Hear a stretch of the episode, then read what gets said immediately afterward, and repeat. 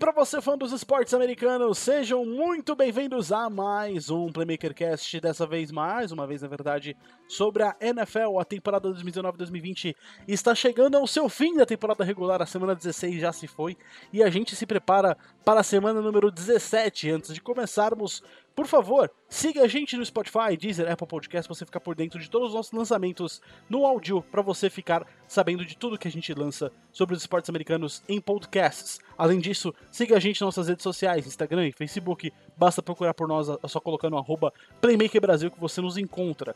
E também acesse nosso site que diariamente é recheado e bombardeado de notícias sobre os esportes americanos menos lacrosse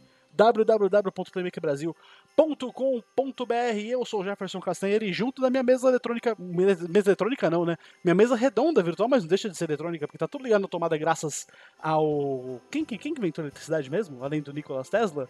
Eu esqueci. Enfim, esse não é um podcast sobre ciências. Thomas Jefferson, né? Thomas Jefferson. Thomas Jefferson? Seu. É, é, é. Thomas Jefferson. Nikola Tesla é um, cara. Thomas Edison. Thomas Edison. É, então, Thomas Jefferson foi o declarou independência. Não, peraí, não foi o Benjamin Franklin? Não, foi o Thomas Edison. Não foi o Pelé? Mas enfim. não, foi Thomas Edison. Eu vou, vou até o fim do Thomas Edison. Foi Thomas Edison, sim, é verdade. Enfim, se você Inclusive, tá interessado... o Thomas Edison tem mais de 40 invenções. É... é verdade isso. Thomas Edison é um dos maiores inventores da face da Terra. Sabe o que o Thomas Jefferson inventou? Foi a cadeira com rodinhas. Uau, que invenção. Enfim, Seguindo em frente com a nossa mesa redonda, a nossa mesa redonda virtual, vou apresentar para vocês Rodrigo Mota. Fala, Rodrigão. E aí, galera? Prazer estar aqui mais uma vez. Semana 16 indo embora. Vamos partir para nossa última semana de temporada regular. Que temporada, né? Temporada bem movimentada aí, bem bacana.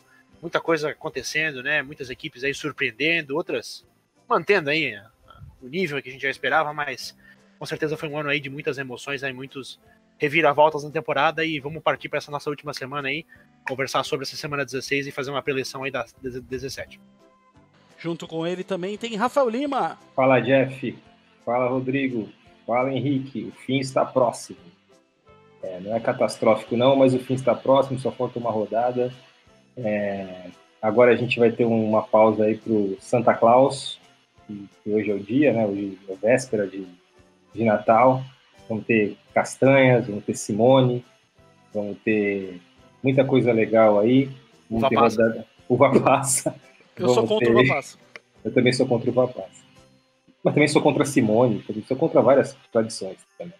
Mas enfim, eu acho que agora vamos ter a rodada da NBA muito legal, mas estamos aqui para falar de NFL. NFL bom, bom nesse final de semana. Tivemos vários jogos bons, finalmente. Tivemos jogos ruins que foram bons, tivemos jogos bons ruins. Enfim, depois eu explico essa teoria maluca. Valeu, é... gente. Fica com a gente. É isso aí, Rafael. E para fechar a nossa mesa com ele também, Henrique Gutiardi. Ah, Jeff, Rafão, Ricardo. Eu espero que as festas de fim de ano tenham começado melhores que as minhas. Que não ah, cara, foi... com direito. Cortar, mas foi... É Rodrigo, cara. Rodrigo, desculpa, o que eu falei? Falou Ricardo. Nossa, desculpa.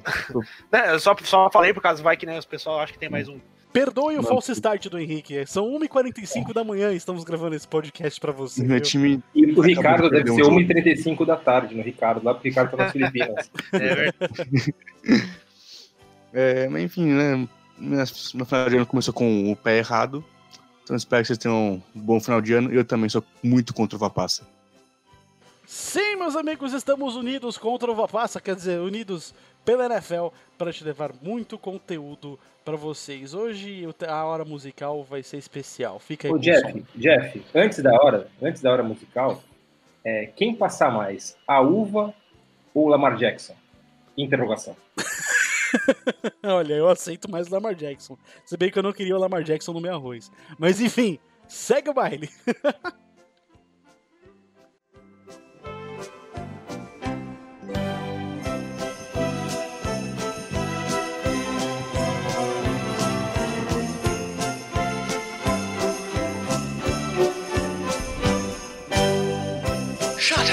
and sit down.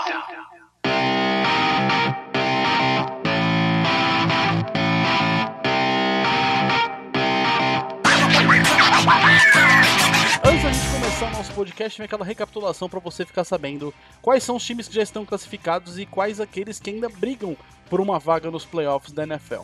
Nesse momento, no Division Round estão classificados, caso a NFL terminasse agora na semana 16, mas ainda falta uma semaninha. Na AFC estão classificados diretamente para o Divisional Round o Baltimore Ravens e o New England Patriots, enquanto na NFC o San Francisco 49ers e o New Orleans Saints. Lá no Wild Card Round, na AFC, o Buffalo Bills, o Houston Texans e os Kansas City Chiefs já se garantiram nos playoffs, enquanto na NFC o Minnesota Vikings, o Seattle Seahawks e o Green Bay Packers já estão garantidos. Aqueles que se classificariam neste momento ainda sobrando duas vagas, na NFC seria o Tennessee Titans e na NFC o Philadelphia Eagles, mas ainda estão na corrida para pegar a vaga. Na AFC ainda tem chance para Pittsburgh Steelers e para Oakland Raiders, enquanto isso na NFC o Dallas Cowboys precisa de um milagrinho, caso precisa torcer muito para o Philadelphia Eagles não conseguir nada para conseguir se classificar para a NFC no wild card para os playoffs. Mas vamos para os nossos destaques positivos e negativos de cada um sobre essa semana, ou até então na temporada. E eu vou começar chamando o Rafael Lima para dizer para nós quais são os destaques dele. Cara, o meu destaque positivo é para um jogo específico. E é para o time que ganhou e que perdeu, que é o New England Patriots versus Buffalo Bills. Os Patriots venceram por 24 a 17, só que os Bills jogaram bem, o jogo foi muito bom. O ataque dos Patriots talvez tenha feito a melhor partida desde aquela vitória em Miami, lá no começo da temporada, eu acho que foi a melhor partida do ataque dos Patriots. Brady jogou bem, finalmente. No caso dos Bills, enfrentaram os Patriots de igual para igual Foxborough, que é muito difícil jogar. É, os Bills vão, vão incomodar bastante, a gente vai falar disso mais para frente. E o meu destaque negativo também vai para um jogo. E vai para um jogo que era vai ser tão importante, que é Eagles versus Cowboys. Que jogo miserável, que jogo ruim. Assim, os dois times pareciam que não, não queriam é, ganhar NFC Leste, assim, foi, foi feio, foi chato de assistir, toda a hype em cima desse jogo, que era, se a Fox não tivesse comprado, fatalmente seria o jogo da seria o jogo do Sunday Night, enfim, e, realmente os dois times não entregaram nada, é, tá, tá terrível essa divisão. E só a minha brincadeira do início é porque jogos que a gente não esperava nada foram muito bons. No caso do jogo dos Dolphins contra os Bengals, ou o jogo dos Giants contra os Redskins. E jogos que a gente esperava alguma coisa foram muito ruins. Que é o caso desse jogo aí dos Eagles, que é o caso do jogo também entre o Green Bay e o Minnesota, que foi um jogo que deu muito sono. É isso. E pra ti, Henrique, quais são os seus destaques? Meu destaque negativo, eu vou para um ataque dos Vikings que foi totalmente inoperante contra os Packers no jogo de segunda-feira à noite. É, chamadas muito ruins do Stefanski em vários momentos. A linha ofensiva foi horrível. O lado esquerdo é o principal problema desse ataque, de longe. Que tem um quarterback jogando muito bem. O running back, o que não jogou por lesão, mas quando tá saudável, é um dos melhores running backs da liga. Esse ano foi. Um corpo de recebedores fantástico, com o Diggs e o Feeling, dois talentos bons. Mas o lado esquerdo da linha, com Riley Reef e Flying é péssimo. O time não, não tem condição de ganhar um Super Bowl com isso. Não tem condição de brigar em pós-temporada com o lado esquerdo tão ruim assim. O Preston Smith chegou no pescoço do Cousins praticamente todo o snap. Não dá pra você ganhar com isso. É, também o Cousins tem sua parcela de culpa, errou alguns passes, demorou para tomar decisões.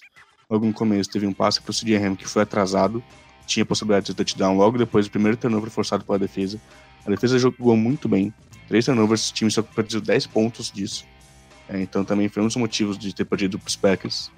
Mas é, esse time me deixou com o pé muito atrás agora dos playoffs. Eu tava confiante, pelo menos ganhar, pelo menos chegar no divisional, brigar por uma final de conferência. Mas o ataque de que jogou em casa contra os Packers me deixou com um pé muito atrás. Eu fiquei preocupado com esse time agora. É, e não só porque eu torço pros Vikings, mas também agora para ficar interessante, né? Para dar mais emoção.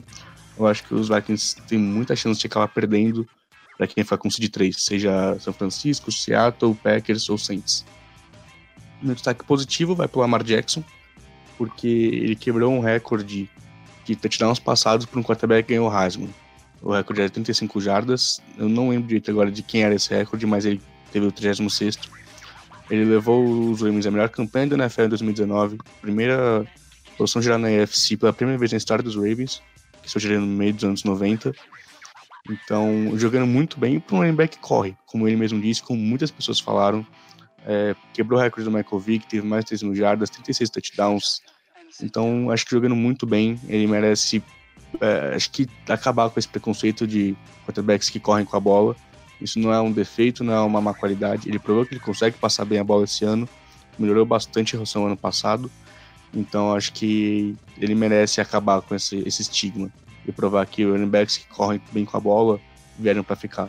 A gente tem ele, Kyler Murray, Russell Wilson que faz bem isso, Josh Allen que também é muito bom fazendo isso. Então acho que a era de quarterbacks mais parados, como Tom Brady e Peyton Manning e Drew Brees, talvez tenha chegado ao fim.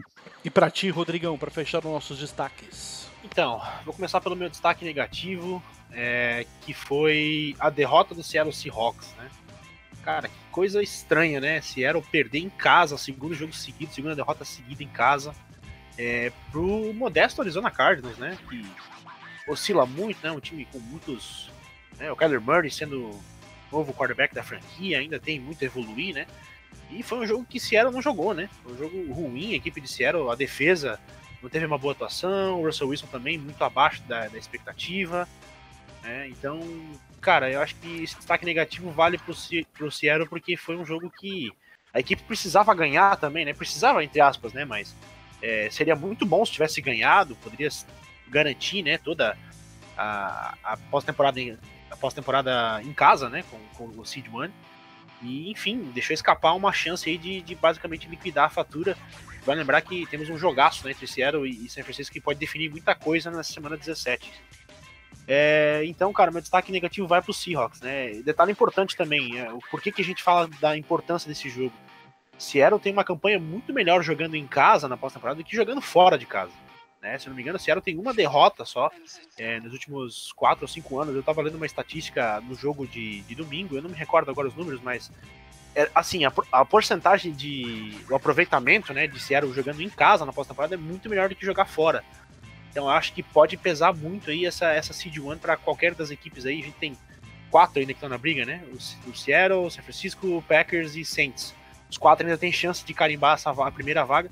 E com certeza o cara que sair com essa, essa Seed vai ter, vai ter vantagem. Jogar em casa, jogar no Superdome, jogar no Central Link Field é difícil.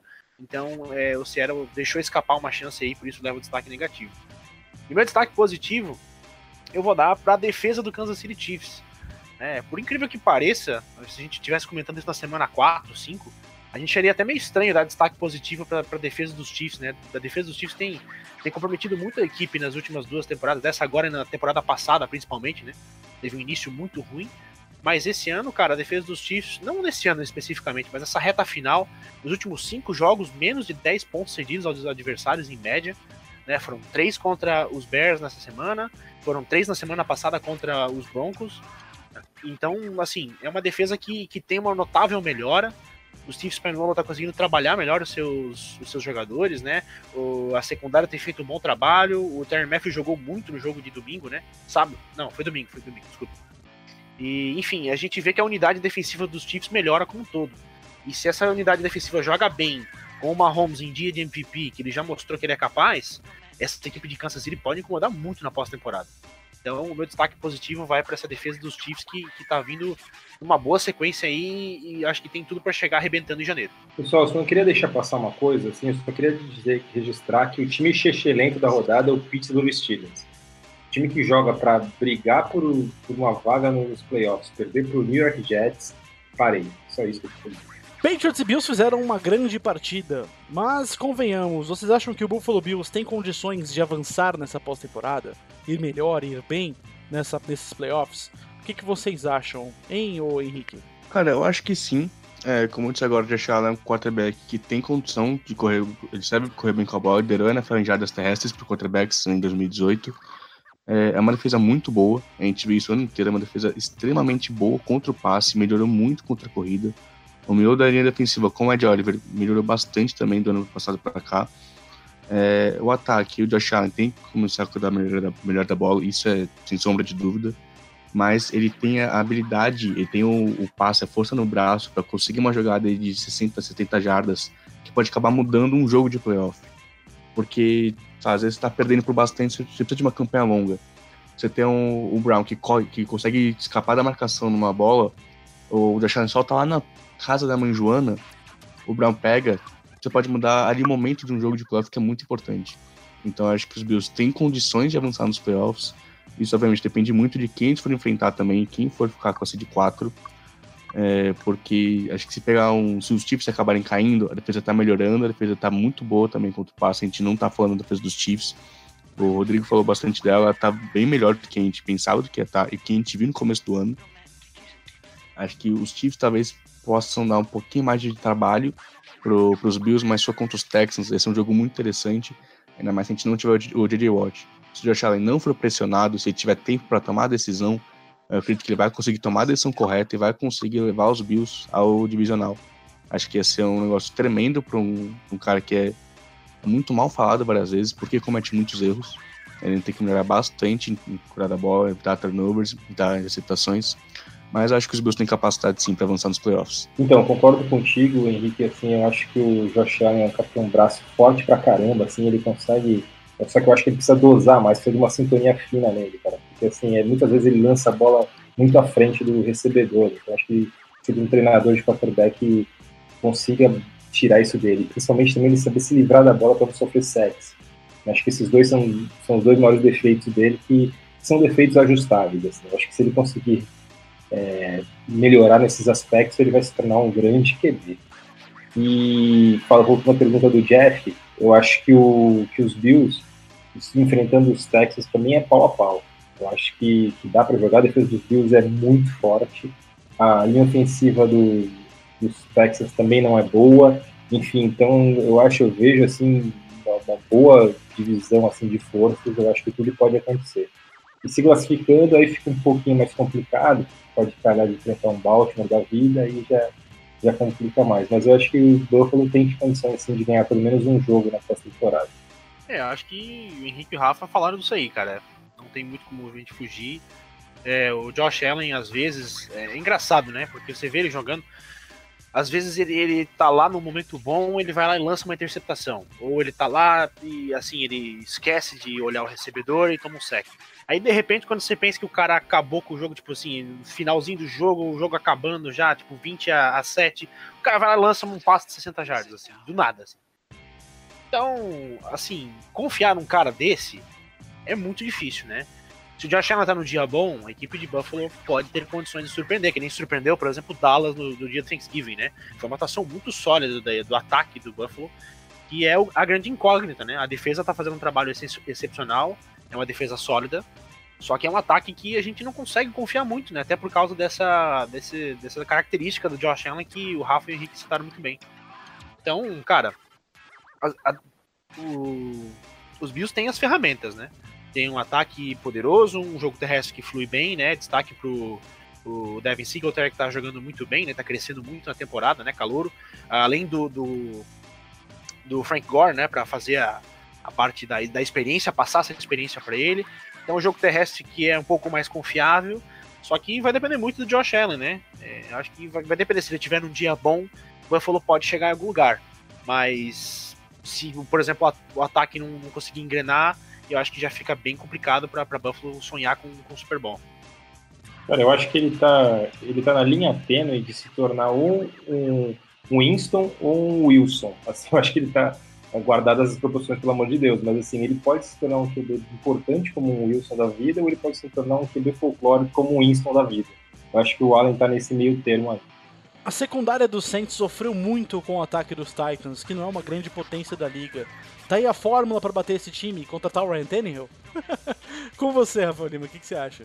Cara, eu acho que ali é o calcanhar de Aquiles do, do New Orleans Saints, sim, cara. Eu acho que o time é tão completinho, é tão bem feito, assim, que provavelmente é, é ali que tá o, tá o problema. Assim, o Apple é um cara fraco, assim, cornerback, então, de repente, o vão ter que treinar o Jorge Jenkins para jogar no lado oposto do que ele joga, para poder fazer uma dupla com o Latimore, enfim, para poder melhorar os corner, de cornerbacks do, do time.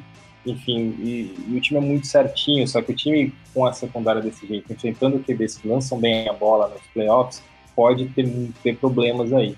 E se o New Orleans Saints é, for eliminado com essa seleção que eles têm, muito provavelmente a, a conta vai estar tá aí, uma boa parcela dessa conta na secundária. É, o Rafa falou tudo, né? A secundária do, do Saints são, são um ponto fraco, né? Eu acho que se a gente avaliar o elenco do Saints, o que a equipe tem a oferecer, a secundária é a que, que menos agrada, né? Que menos inspira.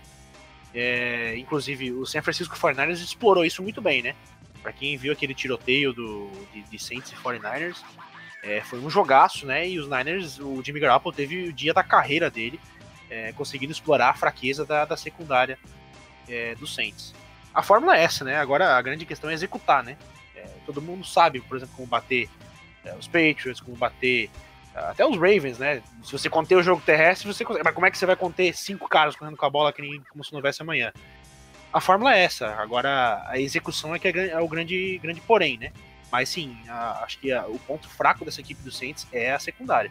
E se você pega um inspirado do Garoppolo, por exemplo, né, que ele já mostrou que é capaz, ou você pega o Russell Wilson também jogando no, no modo MVP, complica muito e New Orleans pode deixar escapar, né?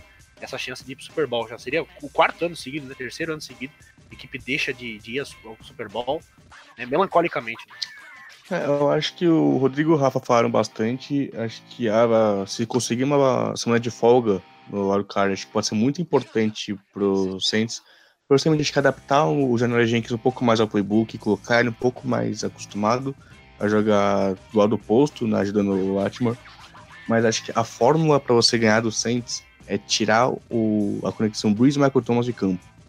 Que quando você tem um cara que tem 145 recepções, por mais que a secundária ceda é, muita jarda, ceda bastante espaço para o ataque, como o Rodrigo bem falou, o jogo contra São Francisco, é, uh, o, o, ataque conseguiu produzir também 46 pontos.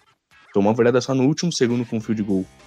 Então o ataque consegue colocar o, o, o time em jogo, mesmo que a, a secundária esteja cedendo muitos espaços. Acho que se o time não conseguir controlar o relógio, a chance do Saints ganhar um jogo de playoff, mesmo cedendo bastante ponto, ainda é alta, porque o ataque consegue produzir. Você tem o Michael Thomas, que tá no ano sensacional, quebrou o recorde de recepção que era de 2002. Você tem Jerry Cook, que tá super voluntário, a gente consegue aparecer, consegue ajudar o time, por mais que tenha, tenha uma certa idade. Você tem também Alvin Kamara no backfield, tem o Latavius Murray no backfield, é uma boa linha ofensiva e um quarterback com Drew Brees. A fórmula é tirar o ataque de campo. É, a fórmula é para quase todos os times com ataque bom. Tirar de campo. É, acho que a secundária é o ponto fraco a ser explorado para fazer isso. Acho que a fórmula não, não, é explorar a secundária, mas ficar o mais tempo possível com a bola. Os, os times que enfrentando o Saints, né? Tirar o, o Bridge de campo o maior tempo que você conseguir. Acho que fazendo isso tem uma grande chance de ganhar os playoffs, mesmo no Superdome, que é um lugar extremamente difícil de se jogar.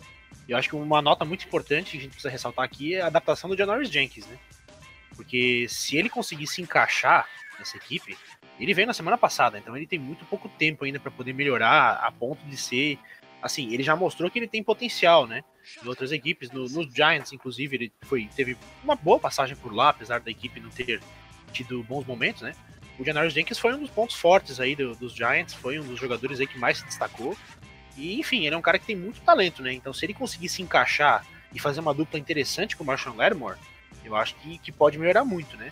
Mas nesse momento ainda, o Saints ainda tem, tem um caminho longo ainda para poder melhorar a ponto de ser considerar a secundária aí, como, eu posso dizer assim, confiável, né? Cara, o problema é que o Jenkins ele joga no lado direito da defesa e o Latimore também, então ele teria que se adaptar a jogar no lado esquerdo. Exatamente. Eu não sei se isso é uma coisa rápida, eu nunca joguei futebol americano assim na vida, muito menos sendo cornerback, então eu não sei como é que é essa adaptação, mas eu fazer um comparativo, um todo mundo jogou que é lateral direito e esquerdo, tá a diferença. Um lateral direito, se você botar se você botar o Cafu do lado esquerdo, não vai ser o mesmo Cafu do lado direito. Então, tem que entender como é que é um treinamento disso para eles poderem se adaptar a essa função. É, às vezes é rápido, às vezes não. Então vai depender. Por isso que eu digo, eu acho que se o Janoris Jenkins encaixar, eu acho que pode ajudar muito essa equipe, que é a grande deficiência, né? Então é aquela coisa, não, não adianta você trazer os melhores, porque às vezes não dá, não, não bate química, né? Tudo bem, um jogador grande, né? O Cristiano Ronaldo, o cara vai jogar bem em qualquer lugar, né? Mas é, às vezes você traz um jogador que, que tá numa fase boa, que é o do, caso do Janoris Jenkins, né? Que teve uma passagem é, boa, os anos recentes dele foram bons. É, às vezes ele não consegue render o mesmo tanto. Então eu acho que o interessante vai ser ver se, se vai dar certo, né? E o Rafa falou muito bem, eles jogam no mesmo lado, né? Ele e o Larimore jogam no mesmo lado. Então se, se algum dos dois vai conseguir se adaptar, acho que essa é a grande questão. Então vai ser interessante a gente ver isso aí com o passar da, da temporada. Bom, o Seattle Seahawks não vem jogando como alguém que tem 11 vitórias na temporada. Qual que é o verdadeiro patamar do Seattle Seahawks nesse momento, Rodrigo? Inclusive, a gente dá aqui o furo, né, que nosso querido Marshall Lynch está de volta aos campos. Feed the Beast! É, então, cara, o Seattle é uma equipe que. Assim, para mim, a defesa de Seattle não é muito confiável. Eu acho que hoje é, não é aquela mesma defesa do Legion of Boom. Né? É muito diferente. Eu acho que tem alguns problemas, né? Não tem pass rush, isso é um fato terrível, né? Porque quando você enfrenta caras que nem. É, por exemplo, o Patrick Mahomes, esses jogadores que seguram a bola, gostam do passe longo, né? Se você não pressionar o cara, o cara vai sambar, né? O cara vai fazer o que quiser, vai passar para 300, 400 jardas. E, enfim, é, a defesa de Seattle não vive sua melhor fase, né? O pass rush é muito fraco. A secundária até tem, tem tido um momento aí bem mais ou menos, né? Mas, assim, cara, eu acho que grande parte do, do, do, barulho todo que Seattle fez foi por causa do Russell Wilson, né? Porque o Russell Wilson tava tendo um momento sensacional, né? E agora também, o Chris Carson parece que vai perder a temporada, né? sei ainda, não, eu não vi se saiu o reporte oficial do, do, do, Seahawks, mas tudo indica que ele vai perder bastante tempo. É, enfim, o Chris Carson que era o running back titular, né? O Rashad Penny também fora, né? Se machucou no, no jogo contra contra Los Angeles, né? Na primeira jogada. O CJ também tá fora, também tá machucado. Eu não sei se ele tá fora da temporada ou se tá fora do próximo jogo. É, por isso que eles então tiveram que recorrer ao Marshall Lynch. Exatamente. Então, assim, é, é uma equipe que, que corre bastante com a bola, né? Aí você vai lá e tira seus melhores jogadores na posição, né? O Marshall Lynch, ok, né? A gente sabe da tradição que ele tem, mas é, a, última passagem dele em Oakland não foi boa. Né? Tudo bem, Oakland, a equipe de Oakland não ajudou também muito ele, né? Mas, assim, eu acho que agora começa a ficar difícil. Fica difícil para Seattle.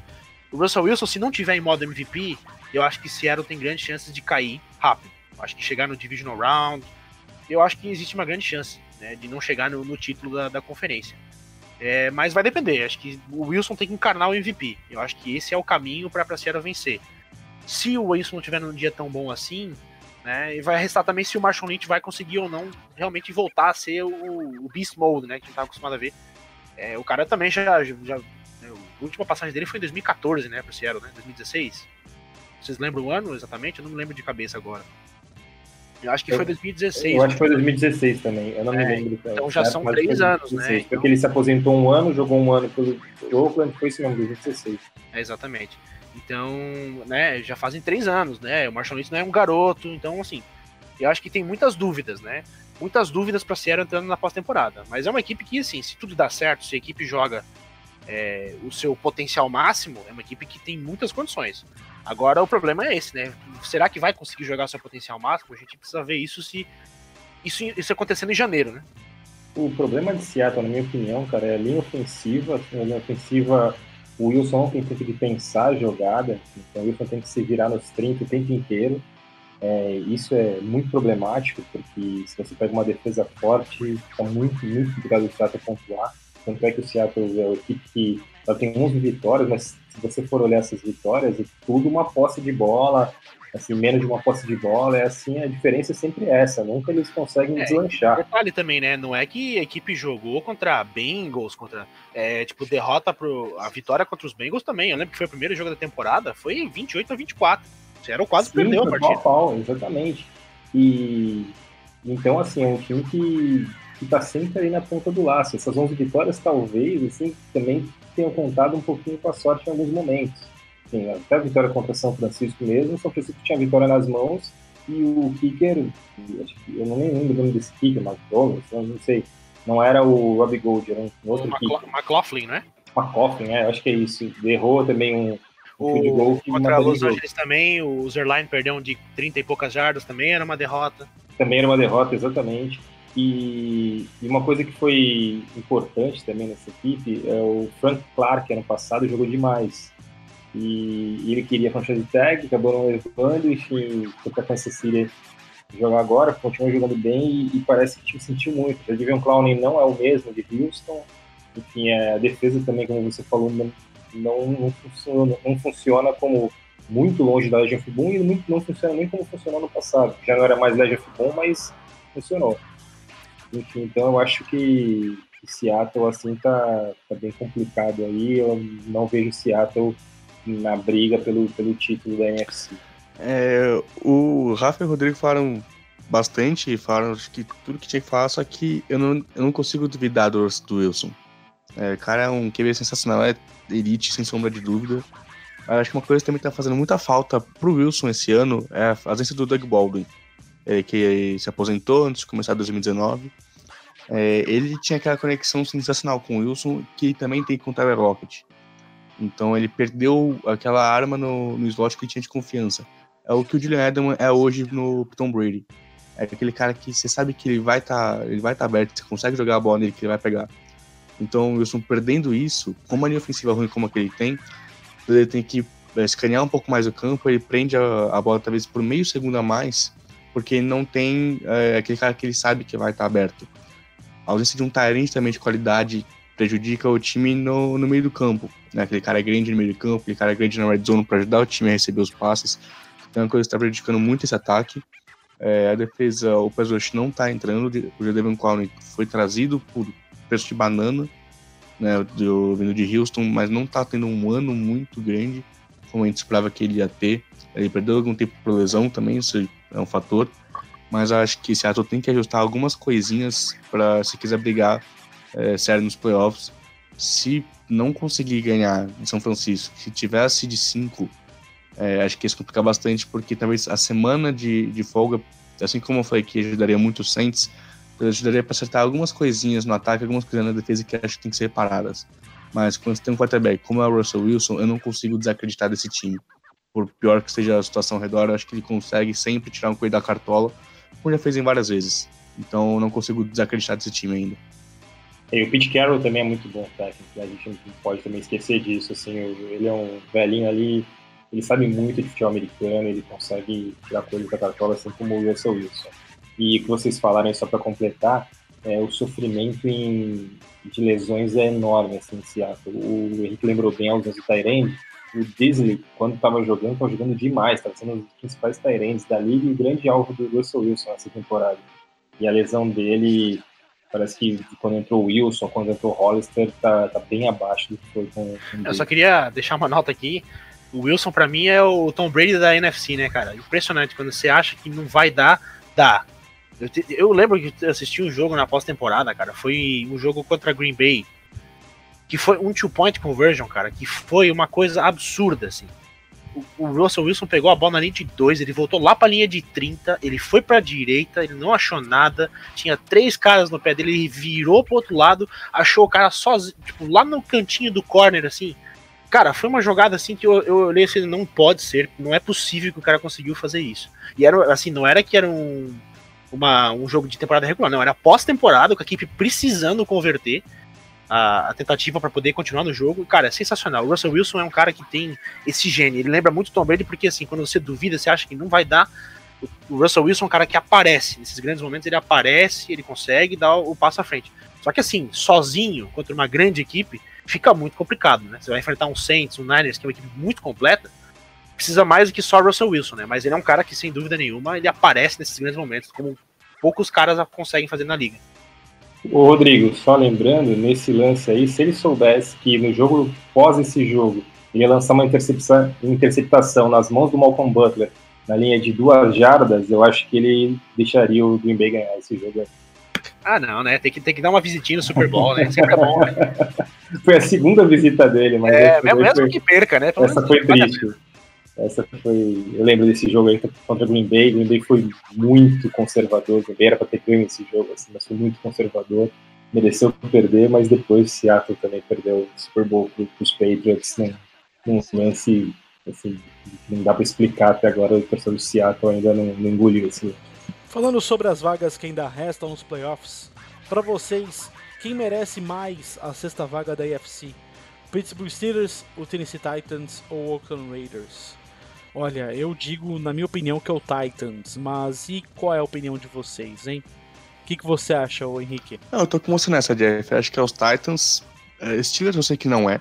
Acho que se fosse pros Raiders. Eles tiveram momentos bons até na temporada. Eu lembro que no começo do ano eu colocava eles com chance de ir aos playoffs.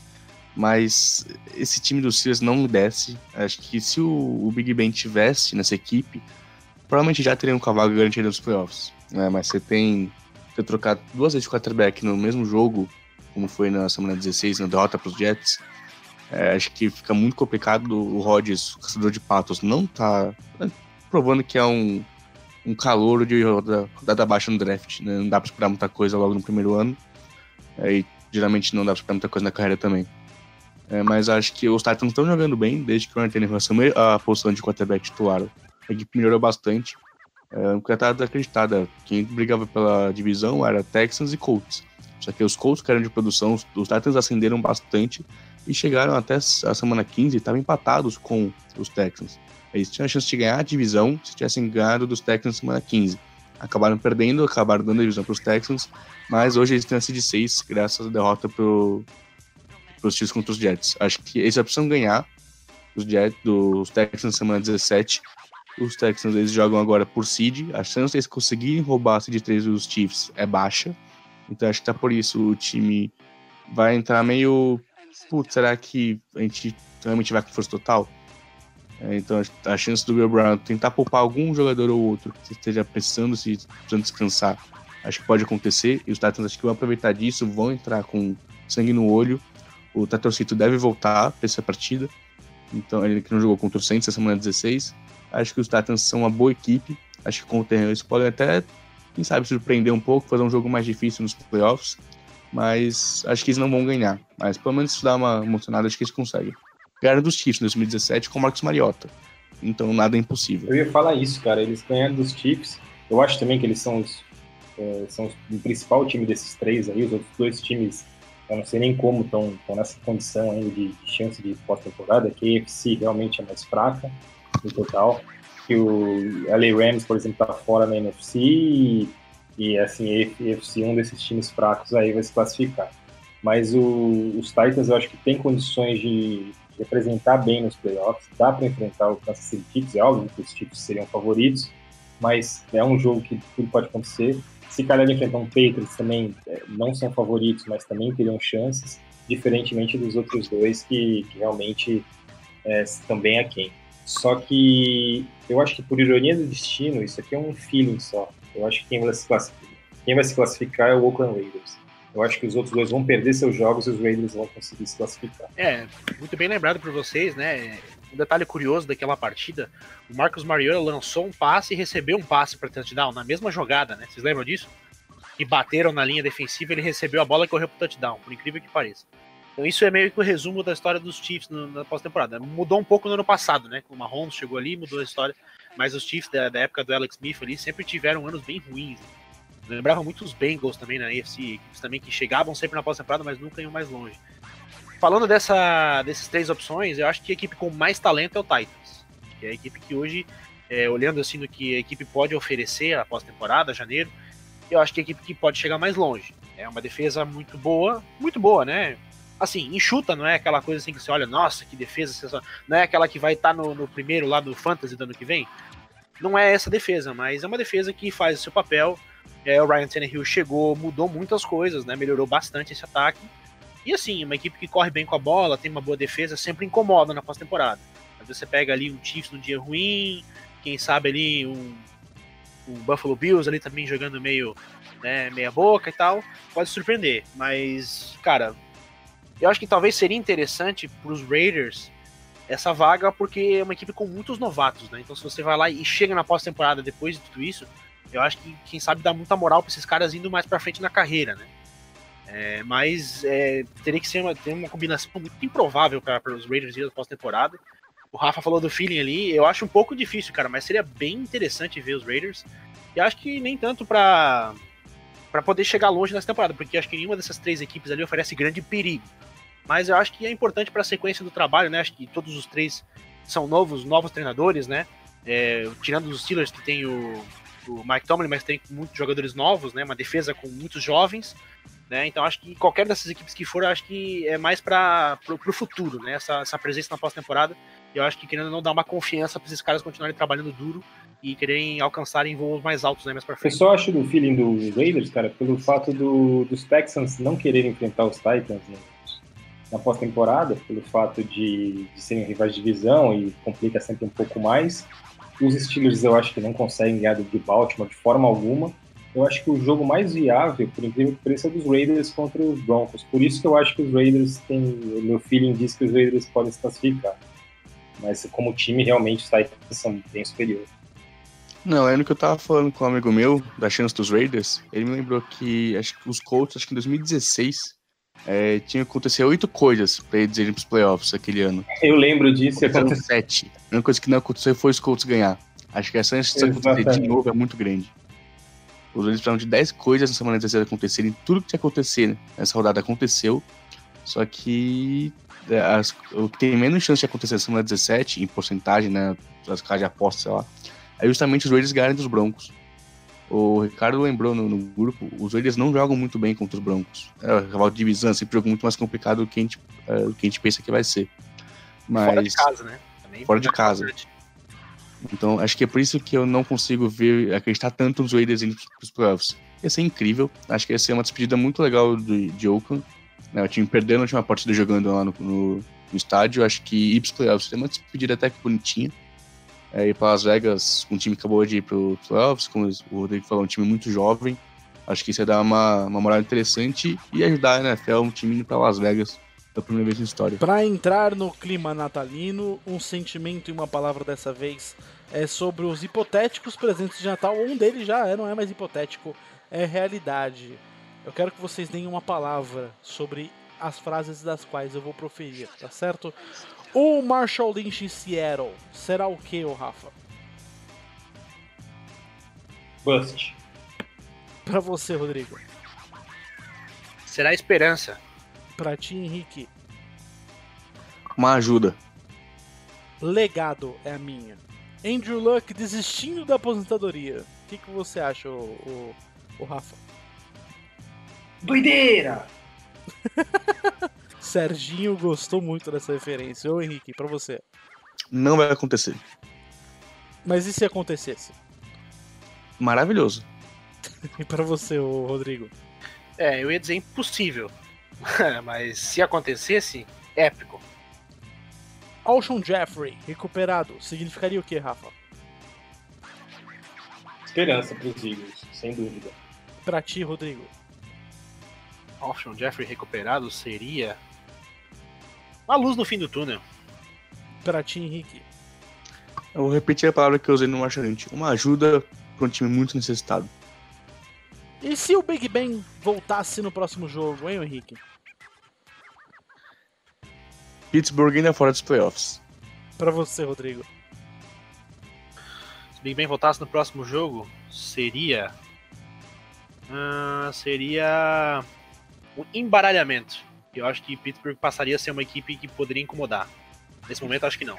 E pra ti, Rafa? Nada, não mudaria nada. Eu acho que não mudaria nada.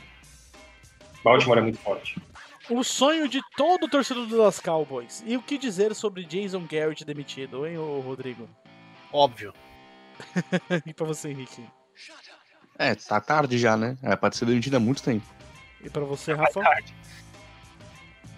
Cara, o Jason Garrett demitido. é, Seria carnaval fora de época, acho que dá. Carnaval. Não, peraí, posso mudar minha, minha palavra aqui? Pode. Palmas. Palmas. muito bom, muito bom. Muito bom.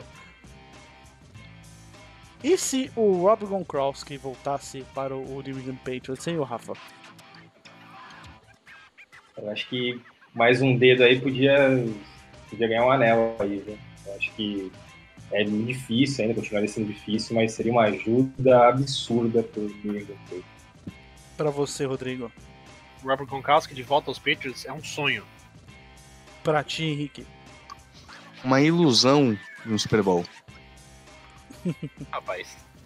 Bom, vamos para a nossa fritura da semana. Para vocês, eu vou falar algumas alternativas de ambas as conferências e eu quero que vocês digam para mim quem merece mais ser fritado. Começando pela NFC, James Winston, o ataque anêmico de Chicago, a linha ofensiva de Seattle, a campanha de Atlanta ou toda a NFC Leste? Eu vou, vou botar o pescoço aqui primeiro, né? Mas eu acho da NFC, eu vou com a opção B. Ataque, ataque anêmico de Chicago. Porque assim, o James Winston já mostrou do que é capaz, né? Assim, ele não fez nada do que a gente não esperava, né? Lançar 5 touchdowns, 4 interceptações por jogo é uma coisa que é completamente normal pro James Winston. A linha ofensiva de Seattle sempre foi ruim. A equipe não investiu pesado nessa, nesse ano para mudar essa história. É, a campanha de Atlanta, essa também é bem decepcionante, mas eu, a equipe já teve problemas no ano passado e também foi uma equipe que basicamente continuou com a mesma coisa. A NFC Leste também é uma boa opção, cara, mas eu vou, eu vou com o ataque do Chicago, porque assim, a gente tá falando de uma equipe que tinha tudo para entrou nessa temporada com expectativas de Super Bowl. E a equipe tá fora, não vai nem pra pós-temporada. E honestamente, o Trubisky, cara, fez uma temporada muito inconsistente. Muito, muito inconsistente. Eu acho que o Trubisky ele era um cara que, que tava ganhando um pouco mais de respeito, mostrou grandes falhas, né? Na sua carreira, isso também é óbvio. Mas ele é um cara que, que ano passado ele deu uma certa progressão. Acho que o ano, o primeiro ano dele pro segundo, ele evoluiu. Só que nesse segundo pro terceiro ficou a mesma coisa, cara. E eu acho que isso preocupa muito porque o relógio tá, tá, tá passando, né, pra Chicago. A equipe, se quiser ter, né, hoje tem uma defesa pronta para ir após temporada. Só que o ataque não consegue convencer. Então, para mim, o ataque anêmico de Chicago ganha essa estrelinha aí, porque, honestamente, decepcionou muito. Eu acho que, que decepcionou os torcedores, mas é também até nós, né? Porque eu esperava que Chicago fosse a pós-temporada, pudesse ser a grande força da NFC Norte, e não foi bem assim que, que tocou a banda, né? Cara, cinco opções merecem ser, serem fritadas. Mas a opção que eu vou escolher para fritar bastante aí, cara, fritar em óleo bem quente, assim, aquela batata frita da, assim, do estádio, de pastel, assim, de, de é puro óleo, assim, vai ser a NFC Leste, cara. É impossível, cara, que uma divisão com mercados tão fortes nos Estados Unidos, com times tão tradicionais, ser, ser assim, capitaneada por um Philadelphia Eagles que totalmente baleado, cheio de desfalques no ataque, não jogando nada, e mesmo assim vai ganhar a divisão, cara.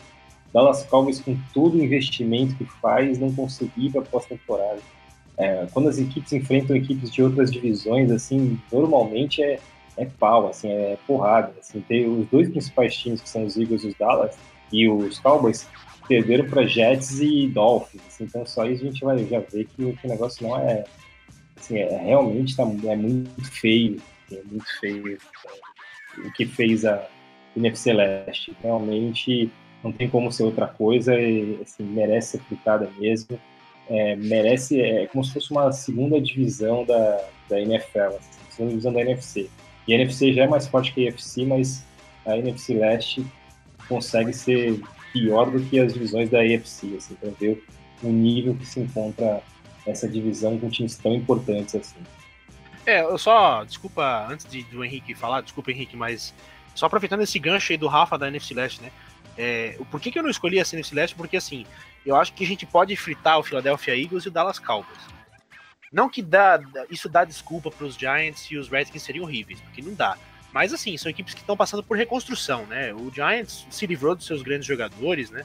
É, acertou muito bem no ano passado com a escolha do Saquon Barkley, que teve um ano lesionado, então ele não conseguiu contribuir tanto para essa equipe, né? Era bem visível que ele não estava 100% da sua, sua capacidade. E assim, cara, quando você reconstrói, é loteria, né? Por exemplo, o Daniel Jones, ele não teve uma temporada de calor assim que, que a gente olha só, nossa, esse cara aqui vai dar um grande talento.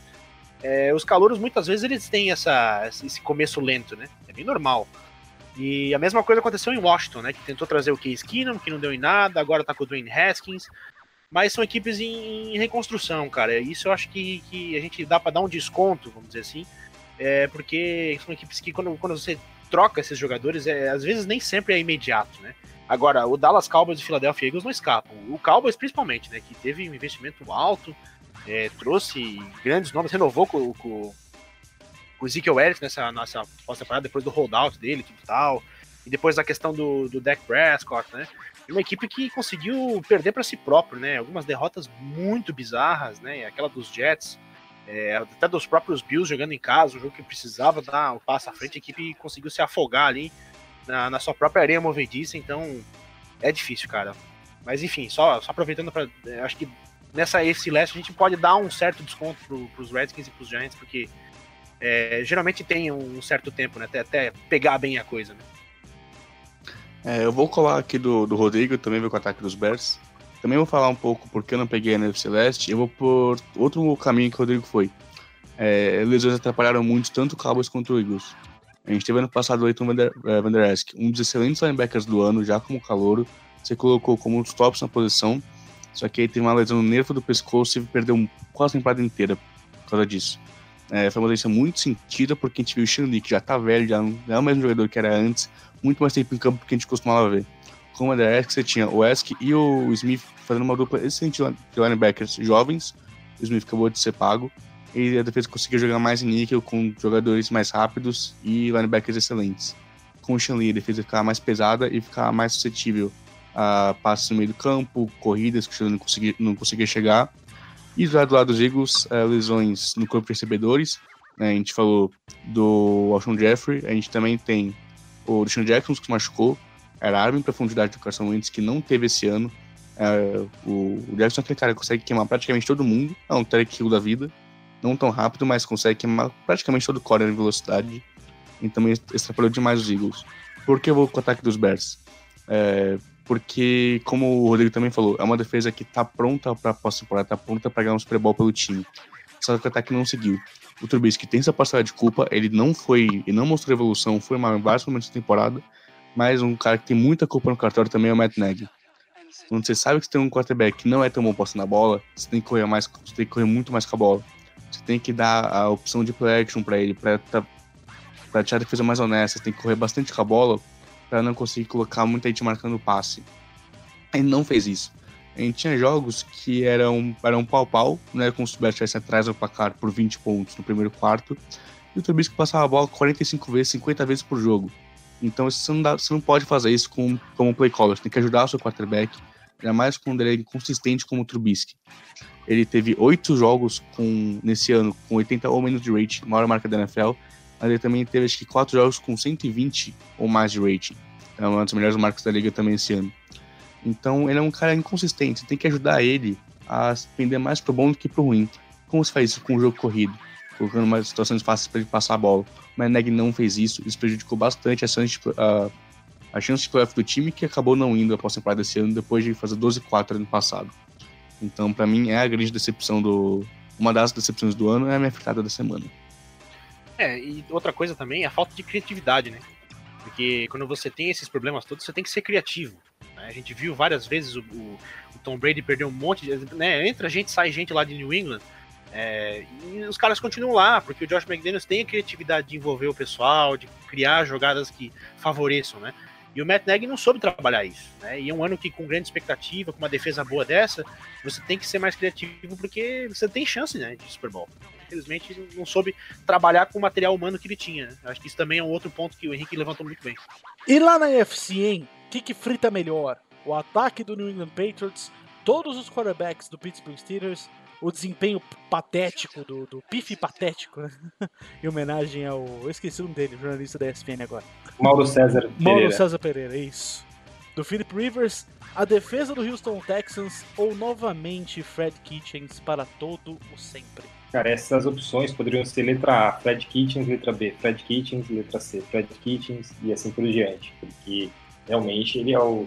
Eu acho que ele é o destaque negativo da temporada inteira, eu acho. Assim que um time com qualidade que tem o Cleveland Browns é, não conseguir passar pós-temporada, jogar partidas horríveis, chamadas inexplicáveis. É, nessa última partida contra a Baltimore teve uma chamada inexplicável também, assim, uma quarta descida. Enfim, é, realmente, assim, eu não sei o que o Fred Hitchens está fazendo lá até agora. É, pelo jeito vai continuar para o próximo ano. Assim, o Cleveland Browns está é, tá sendo o Cleveland Browns mesmo. Assim, é, cada vez mais. Quando consegue contratar grandes jogadores, quando consegue formar um time, é, peca em algum aspecto. Assim, é, nunca pensei que, que, fosse dizer isso, mas assim, Rio Jackson é um Bill Jack perto do, do, do Freddy Kitchens, realmente é muito fraco. E, e só para pontuar, é, uma coisa que você disse aí, as coisas que você disse aí, o ataque dos Patriots realmente assim, foi uma decepção nessa temporada é, ter, sofreu com lesões, sofreu com a linha ofensiva, com grandes lesões na linha ofensiva, principalmente na posição de center, com Andrews, depois com o de Carras, mas realmente assim, ficou muito abaixo. Os QBs de Pittsburgh, o Big Ben machucou, os outros dois são muito fracos ainda, são jovens, não dá. É, a defesa do Houston Texans, é, 28 da liga, realmente uma defesa que, que a gente esperava muito mais do que apresentou, mas perto das outras aspectos que a gente colocou ainda não dá para dizer. E o desempenho do Felipe Rivers eu vou deixar para o Rodrigo falar. É isso. Então, a, a minha grande fritada aqui, o, o Rafa falou do, do Philip Rivers, né? Mas eu acho que o grande, a grande fritada é a letra E, que é o Fred Kitchens, porque é assim, Cleveland não é um ataque criativo, né, cara? A gente viu várias vezes a equipe se esbarrando, o Mayfield fazendo erros. E assim, quando você junta jogadores muito, muito bons, né? Que o Odell Beckham, um dos melhores receivers da liga, questão de talento. O Jarvis Landry também é muito bom, um cara que a gente às vezes não fala tanto, mas ele em Miami teve um momento muito bom. E a questão da habilidade dele de, de pegar a bola, cara, é um negócio também que, que, ele pode ser muito bem explorado. O Kareem Hunt, o Nick Chubb. E assim, você tem um ataque que, que, que não convence, né? O Mayfield também, lógico, ele tá tendo um ano ruim, né? Não dá pra gente deixar de citar. Mas falta criatividade. Eu acho que ele parece que falta confiança para a equipe de Cleveland. Né? E eu acho que isso muito vem do treinador. O Fred Kitchens é um cara que, que provou muitas vezes que ele não merece ser coordenador head coach da NFL. E, enfim, cara, é, é decepcionante, né? E detalhe, acho que o Rafa falou muito bem sobre essas questões de Cleveland aí. E um detalhe importante, né? Cleveland tem que aproveitar porque os caras já estão querendo sair, né? A gente vê toda semana que o Odell Beckham tá se oferecendo para outras equipes e tal. Então, assim, Cleveland nunca teve grandes equipes. Finalmente conseguiu montar uma equipe boa. E se ela não aproveitar esse, esses jogadores que estão aí, ou não quiser fazer elas ficarem, esses grandes jogadores ficarem, essa equipe pode voltar a ser aquela miséria que a gente viu nos últimos 10 anos, né? Infelizmente. Então, o Fred Kitchens eu acho que é o maior responsável por essa equipe de Cleveland estar tá nessa miséria que tá nessa temporada, né? Decepcionou muito. É, mas eu também vou falar do desempenho do Philip Rivers. Eu acho que merece sim um ponto aqui, porque é, eu acho que a queda do Philip Rivers é o grande, o grande porém aqui, né? Porque ano passado ele teve uma temporada sensacional. Ele estava na conversa de MVP, ele não ganhou merecidamente, mas ele foi muito sólido no ano passado. Ele jogou muito bem, em momentos grandes ele apareceu, ele conseguiu conduzir a equipe para 12 vitórias, né? É, curiosamente, a equipe dos Chargers ficou com a, a Seed 5, né? Porque os Chiefs levaram a divisão. Mas foi uma campanha muito boa, de, uma, de, um ano que ninguém esperava muita coisa. A defesa cresceu muito bem e o Philip Rivers jogou muito bem, mas esse ano tá terrível, né? É, tudo que ele fez de bom no ano passado, ele fez de ruim nesse ano. Né? No momento que a gente precisa que ele lance o touchdown, ele lança uma interceptação. Né? E os Chargers, não só o Philip Rivers, mas ele principalmente, né? Tem tido muitos erros, né, cara? É, muitos erros mentais, é interceptação, é falta, é... enfim, a temporada dos Chargers foi uma bizarrice. E o Philip Rivers é o maior culpado, na minha opinião, né? E acho que vale também a gente fazer uma nota aqui. Apesar do Fred Hicks, acho que ganhar o grande destaque. Mas fazer uma nota pro desempenho do Philip Rivers também, que foi muito abaixo do esperado. É, acho que não dá pra fugir muito. Eu também vou com o Kitchens, até pra fazer homenagem do Newton Sash. Toda vez que eu tô no pod com ele, ele faz questão de xingar o Fred Kitchens como se não houvesse um amanhã na vida dele. É, o Kitchens ele pegou um time que tinha muito hype em cima na season, trouxe o Jatinho Jarvis trouxe o da Beckham Jr., é um time muito promissor porque melhorou muito no final do ano passado, né, na segunda metade, quando o Rio Jackson foi demitido. E o Kittins assumiu como corredor ofensivo interino, é, técnico, de, técnico de running back, foi promovido a interino, chamando jogadas no ataque, e foi promovido a head coach em 2019. Então, um salto muito grande, ele não estava pronto, ele definitivamente não estava pronto para isso, mas eles fizeram isso por quê? Porque ajudou o Baker Mayfield a ter um bom final de ano na NFL. Tem os conceitos de Oklahoma que ajudaram ele, é, só que aí veio pra esse ano jogou tudo isso pro espaço. Esqueceu tudo que ajudou o Baker Mayfield no final do ano passado. Voltou a fazer as coisas que prejudicavam ele. Que era conceitos mais longos. Os Browns não têm uma boa linha ofensiva, então ele chamava, ele chamava jogadas que demoravam para se desenvolver. Demoravam dois, três segundos e meio. Então isso prejudicou muito o Baker Mayfield, que ficava pressionado constantemente, é, entrava em pânico. E aí, de novo, é, a partir da semana 10, começou a chamar alguns conceitos também é, parecidos com o que chamou no final do ano passado, mas ele estragou um time que tinha muita promessa. É, a gente viu toda aquela treta que teve com os Steelers. É, acho que foi na semana 13, semana 12, não lembro agora direito quando foi. Aquilo com um técnico bom nunca aconteceria. Se tivesse um Bill Belichick na vida, o Miles Garrett ele era cortado ou ele não tava nem aí. Que era o primeiro escolha geral, que era o melhor jogador. Ele não tava nem aí, Bill Belichick. Ele cortava o Miles Garrett porque ele não, ele não ia tolerar aquilo. É, o número de falta dos Browns é sinal de um técnico ruim. É o maior número de jardas cedidas pelos Browns em casa na história do time. Lembrando que esse time não é o time que voltou em 99. Os Browns, quando voltaram, pra, voltaram a existir no final dos anos 90, eles pegaram toda a, toda a história do time que existia desde os anos 40. Então já é 70 anos, os Browns quebraram essa marca. Isso era por ele de ter quase 700 jardas de falta jogando em casa. Então é um sinal de um trabalho muito ruim feito pelo Fred Kitchens. É um técnico horrível. É, como o Rodrigo e o Rafa também falaram, é, tem jogadores pedindo para sair já. Toda aquela conversa lá no jogo contra os Cardinals, se não me engano. Jogadores falando, ah, vem buscar, não sei o que. Jarvis Landry foi um dos que falou isso. Então, o Kitin estragou um ano muito promissor de um time que tinha muito talento é, e que ameaçava brigar pelos playoffs. É um time que podia chegar com 9, 10 vitórias, mas de novo vai, acabar com uma campanha medíocre e pode voltar aos seus anos de Browns. É hora da gente focar na semana número 17, a última semana da temporada regular.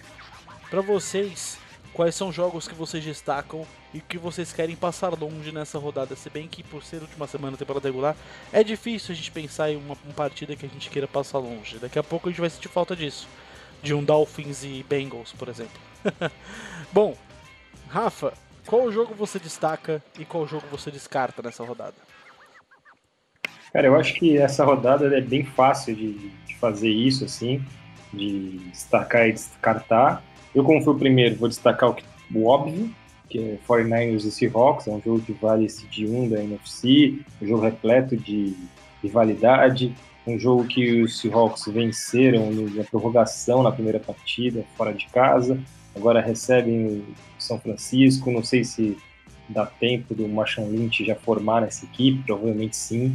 Enfim, então é, tem todo esse atrativo ainda do Marshawn Lynch, tem o atrativo dessa briga aí por uma melhor posição na, na pós-temporada, enfim. É, é um jogo que todos, todo mundo que gosta de futebol americano vai querer assistir, sem dúvida, diferente do time que torce. E o jogo para descartar também tem vários, várias opções. Eu vou descartar, como a gente já falou tão mal aí do Cleveland Browns, eu vou descartar Browns e Bengals porque não tem por que assistir esse jogo. Aliás, vou até adiantar que os jogos que, que não tem nenhuma implicação, a gente vai fazer um resumão de todos eles numa, num texto único nessa rodada, excepcionalmente como a gente faz aí, a gente fez nos últimos anos e na última rodada, a gente sempre faz isso, porque não vale a pena destacar alguém para assistir um jogo que não vale nada. Então a gente vai fazer aí um resumão, um apanhadão aí de jogos como esse Bros Bengals e outros que, que não valem nada também. Pra ti, Henrique, quais são os jogos que você. Qual jogo você destaca e qual jogo você quer passar longe? Cara, eu vou destacar Cardinals e Rams. São dois times que já não jogam por mais nada, os dois times eliminados. Mas é um duelo de divisão, é uma rivalidade sempre interessante, sempre legal de ver os Cardinals têm um time melhor do que o recorde aponta. Não é um time para estar 5-9-1. É um time para pegar talvez 6 até 7 jogos, quem sabe. É, tem um ataque interessante de ver. Se o Kyler Murray jogar, acho que esse é um, um duelo bem interessante. O Chandler Jones tem chance de brigar pelo recorde do Michael Strahan, de 22 sacks e meio. Teve 4 semana passada contra o Seahawks. Essa semana, semana 16 contra o Seahawks. É, acho que ele tem 19 sacks e meio no ano. Se ele tiver mais 3,5, ele bate o recorde e ficaria com 23. Então também é um negócio pra gente acompanhar. E do outro lado tem o Sean McVay tentando ver. Acho que ele vai. Ele tá pensando agora, acho que esse ano, ano que vem, ele vai começar a ver o quão ruim tá o joelho do Todd Gurley e o quão ruim vai estar tá o ataque dele com o Jared Goff por mais alguns anos. É, os dois têm contratos longos, contratos pesados, isso vai aprender mais pelo menos dois, três anos. É, acho que ele vai testar para ver como ele consegue mudar um pouco as coisas com esses dois problemas. Todd Gurley não é um jogador ruim, é um jogador incrível, mas o problema no Júlio limita muito ele. A gente tá vendo, ele não é o mesmo jogador que foi em 2017, não foi o mesmo, mesmo cara que foi no começo de 2018, mas assim, é um cara muito explosivo e que tem habilidade. Tem que ver como fica o joelho dele. Então, meu destaque vai para Cardinals Rams. O jogo que eu descarto, eu vou de Ravens Steelers, porque Steelers é um time que briga pela pós-temporada ainda, mas com, vai com o Rodgers. O Mr. Rudolph se machucou, muito difícil de jogar. É, o Ravens já falou que vai descansar alguns jogadores. Mark Ingram não joga, ele se machucou, vai ser poupado por duas semanas para voltar para o divisional. É, o Lamar Jackson também não vai jogar. Se não me engano, acho que. Lembro mais, o Macharendo também não vai jogar. E eu acho que o Earl Thomas também não joga. Então, se alguns jogadores vão ser poupados para os playoffs, é, isso vai tornar o jogo um pouco menos atrativo, um pouco mais feio. Acho que não vai ser tão interessante, por mais que seja uma grande rivalidade do NFL. O Ravens Steelers acho que é um jogo que não vai ser tão legal assim de, de, de se acompanhar. Para finalizar, para ti, o Rodrigão. É, então, é, a minha escolha aqui, na verdade, vão ter que ser dois jogos, né? Eu queria falar um só, mas não tem como, porque assim, os jogos que eu quero passar perto, que eu quero ver de perto, vai ser os dois confrontos entre a Cowboys e Redskins e Giants e Eagles, né? A única vaga restante para NFC ainda não for definida, né? Questão de ir ou não para pós-temporada. Existem as brigas para os seeds, né? Mas a, a viagem para a pós-temporada é, depende desse, desses confrontos, né? E o motivo que eu destaco, né? As, as, equipes da NFC não jogam bem, a gente já até citou antes. Mas, cara, é uma divisão muito tradicional, é uma rivalidade muito pesada. Então os Giants com certeza vão querer fazer de tudo para estragar a felicidade dos Eagles e os Redskins vão fazer a mesma coisa que os Cowboys, né? E isso tem implicações enormes, porque a gente sabe quantos torcedores do Cowboys tem por aí, America's Team, tudo e tal. Então tem tudo para ser um clima bem competitivo, vamos dizer assim, né? Então acho que esses dois jogos vale a pena a gente conferir, porque tem tudo para ser bem emocionante e assim, ninguém vai vender a vitória fácil. Os Redskins e os Giants já estão eliminados, né? Os Cowboys precisam vencer e torcer para os Eagles perderem. É, mas ainda assim tem tudo para ser um confronto bem, bem quente aí por conta de toda a história que tem essa, essa divisão. Então, olho nesses dois jogos aqui pode prometer muito. E um jogo que eu quero descartar, para mim, é Bills e Jets, porque os Bills já estão classificados, né? Não muda muita coisa se eles ganharem ou perderem. E os Jets são os Jets, né? Estão tendo um ano bem meia-boca, então tem tudo para ser um jogo bem defensivo. É um jogo muito sem graça, que não vale para nenhum dos dois, né? Porque a situação já está definida para as duas equipes. Então eu descarto esse confronto aí, porque acho que, que não vai ter nenhuma emoção. Muita, não vai ter muita emoção, não. É hora da batata quente, é hora do nosso último Red Zone que a gente faz de temporada regular. É hora que cada um de nossos participantes vai dar o seu palpite sobre quem vai ganhar e quem vai perder nessas partidas. Lembrando que todas elas acontecerão no domingo. A Começando com Cleveland Browns e Cincinnati Bengals. Rafa, quem leva? Só porque eu falei que é o jogo que eu quero descartar. Mas eu acho que o Cleveland Browns leva, porque os Bengals. Acho que eles só deram um jogo nessa temporada para não marcar a história com zero vitórias. Miami Dolphins e New England Patriots, Henrique. É, eu vou com. O que eu acho que é engraçado, eu vou com os Dolphins. É, o técnico que eu esqueci, o Brian Flores, querendo provar que não é mais um dos caras que vai ser ruim depois desse dados do Belichick. Fez um ano interessante até em Miami, Miami tem a pick 5 hoje no draft, não tem te imaginar um 0-16. É, acho que é um time que vai tentar algumas graçolas para tentar atrapalhar a vida dos Patriots. Eu vou de Dolphins, só porque sim. Bears e Vikings, Rodrigo. Olha, é também um duelo interessante. Todos são confrontos de divisão, então muita gente vai querer afrontar aí, né? Com certeza. É, mas eu acho que vai dar, vai dar Vikings. acho que os Vikings têm mais time. Chargers e Chiefs, Henrique. Chiefs. É, tem, ainda com o sonho de dar City 2, se os Patriots perderem Chiefs ganharem a City 2 é dos Chiefs. É, e, não, um time bem melhor que os Chargers. É, acho que eles ganham até com certa tranquilidade. Jets e Bills, Rafa. Bills. Packers e Lions, Rodrigo. Mais um da NFC Norte pra mim. Uh, Packers. Muito mais time também. Saints e Panthers, uh, Rafael. Cara, os Panthers são um time horroroso, cara, nesse final de temporada. Os Saints vão vencer fácil, fácil. Falcons e Buccaneers, Henrique. O Falcons é um time que melhorou bastante no final do ano. Acho que eles ganham isso aqui. Terminam o ano com 7-9. Eagles e Giants, Henrique. Eagles, ganhar a divisão. Eagles classificado com isso. Tennessee Titans e Houston Texans, Rodrigo.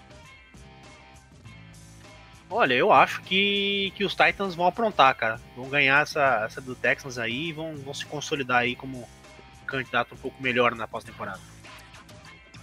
Redskins e Cowboys, Rafa. Os Cowboys vão vencer, mas não vão levar. Pittsburgh Steelers e Baltimore Ravens, Henrique. Ravens. Indianapolis Colts e Jacksonville Jaguars, Henrique de novo. Caramba, Henrique. Pô, oh, tá dando só a dobradinha. Hum, Colts. Raiders e Broncos, Rodrigo. Olha, cara, é os Raiders, né? Tem que ganhar. Cara, tem tudo para ser um jogo bem duvidoso, mas eu acho que os Raiders vão, vão, vão fazer a parte deles, vão ganhar. Arizona Cardinals e Los Angeles Rams, Rafa. Cara, que jogo difícil de dar palpite. Não vale nada, mas ao mesmo tempo vai ser um jogo legal, assim. Eu até entendi o que o Henrique falou, ele foi inusitado em dizer que esse é o jogo que ele quer ver. Mas enfim, eu entendi o que ele quis dizer, vai ser realmente um jogo bem divertido. Eu acho que vai jogar os Rams por, vou ganhar os Rams por sem Los Angeles, mas é um jogo bem divertido. São Francisco 49ers e Seattle Seahawks terminando a temporada regular. Para você, Rodrigo, quem leva? Rapaz, jogo que vale aí a, a folga da primeira rodada, né? No mínimo seed 2 aqui. Eu acho que quem vai levar vai ser os 49ers. Eles vão causar a terceira derrota a Seattle na, em casa, em seguida.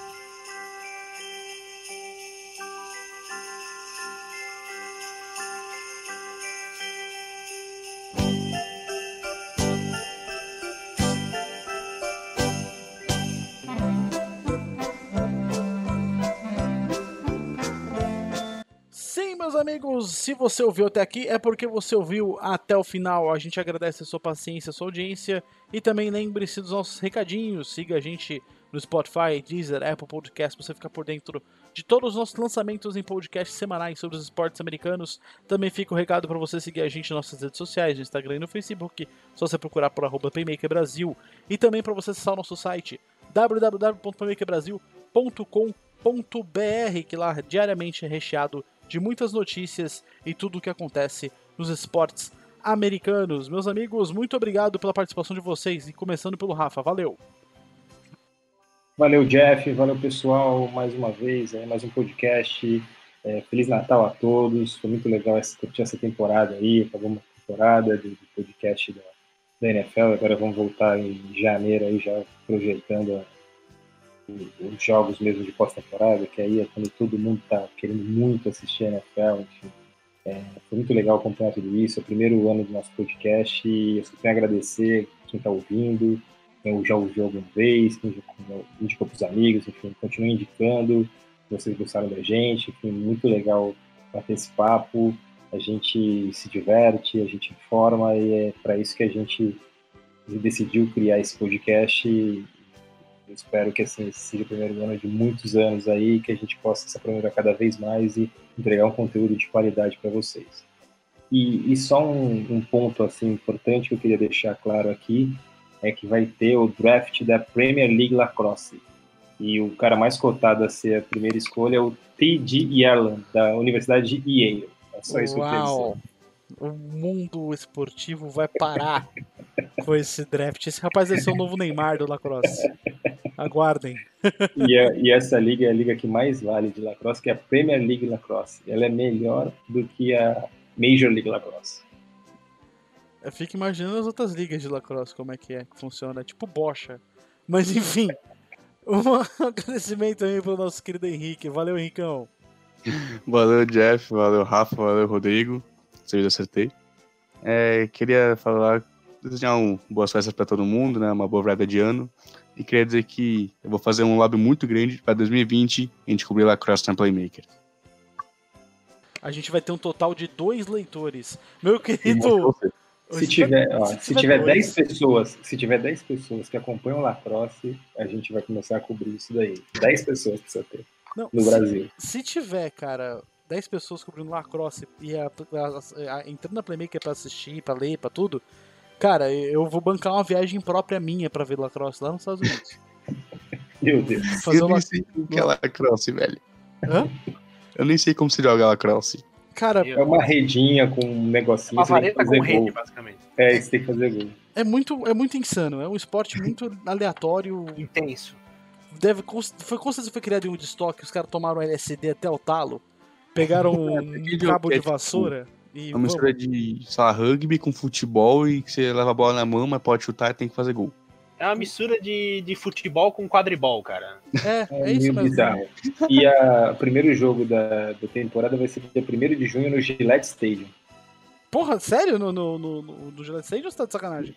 É sério, no Gillette Stadium. Não, realmente é uma coisa importante lá, né? Caraca. Eu não sei se é importante, mas vai ser no Gillette Stadium. Boston vai receber. Não vai ser na rua ali, não? Nos adjacentes? Archers contra Chrome. Né? O jogo é Archers contra Chrome. Não sei o que é Archers e o que é Chrome. Segue o baile. Meu querido Rodrigão, muito obrigado pela sua participação também, mestre. Valeu, Jeff. Valeu, Rafa. Valeu, Henrique. É, cara, é com tristeza, né, que a gente se despede agora, indo pro nossa semana 17 da NFL, né? Acabou, já tá tá chegando na reta final. Mas vamos lá, vamos erguer a cabeça aí que tem os playoffs, é muito divertido a pós-temporada. É, tudo pegando fogo aí, né? As equipes brigando por, por seus títulos, pela sua, sua honra. Então, é, foi uma temporada bem bacana, né? Então, fica aí a mensagem aí de um Feliz Natal também, boas festas para todos aí, um Feliz Ano Novo. Acho que o nosso último podcast desse ano, né? 2019. Então, um grande abraço a todos aí, obrigado pela, pelas oportunidades e, e sigam a gente lá para que ano que vem tem muito mais, né? 2020 promete. Meu querido ouvinte, se eu abro um presente e encontro você dentro, é porque Papai Noel te trouxe para ouvir o meu, meu podcast. Uau! Tive um momento de José Maier agora. meu amigo ouvinte, Feliz Natal, um próximo ano novo. A gente se encontra muito em breve para falarmos muito mais sobre os esportes americanos. Cuidado com o peru na boca, toma cuidado com essas coisas assim que podem acabar fazendo você engasgar. E acredite no seu potencial, não brigue com brigue sua política com o seu parente independente do seu lado, só para causar aquela desordem, é bom uma trocação de socos e depois um abraço familiar para todo mundo ficar de boa em casa. Enfim, um bom Natal para vocês, agora falando sério. E assistam Cur... NBA, assistam NBA. Assistam NBA porque o, o, é, o, Christmas Day é sempre o melhor dia do ano para ver NBA, tirando os playoffs, obviamente, tá certo? Meus amigos, fiquem com Deus, seja lá ou sem ele, independente da sua religião, e curtam o Natal, comam bastante e lembre-se, se espirrar, saúde.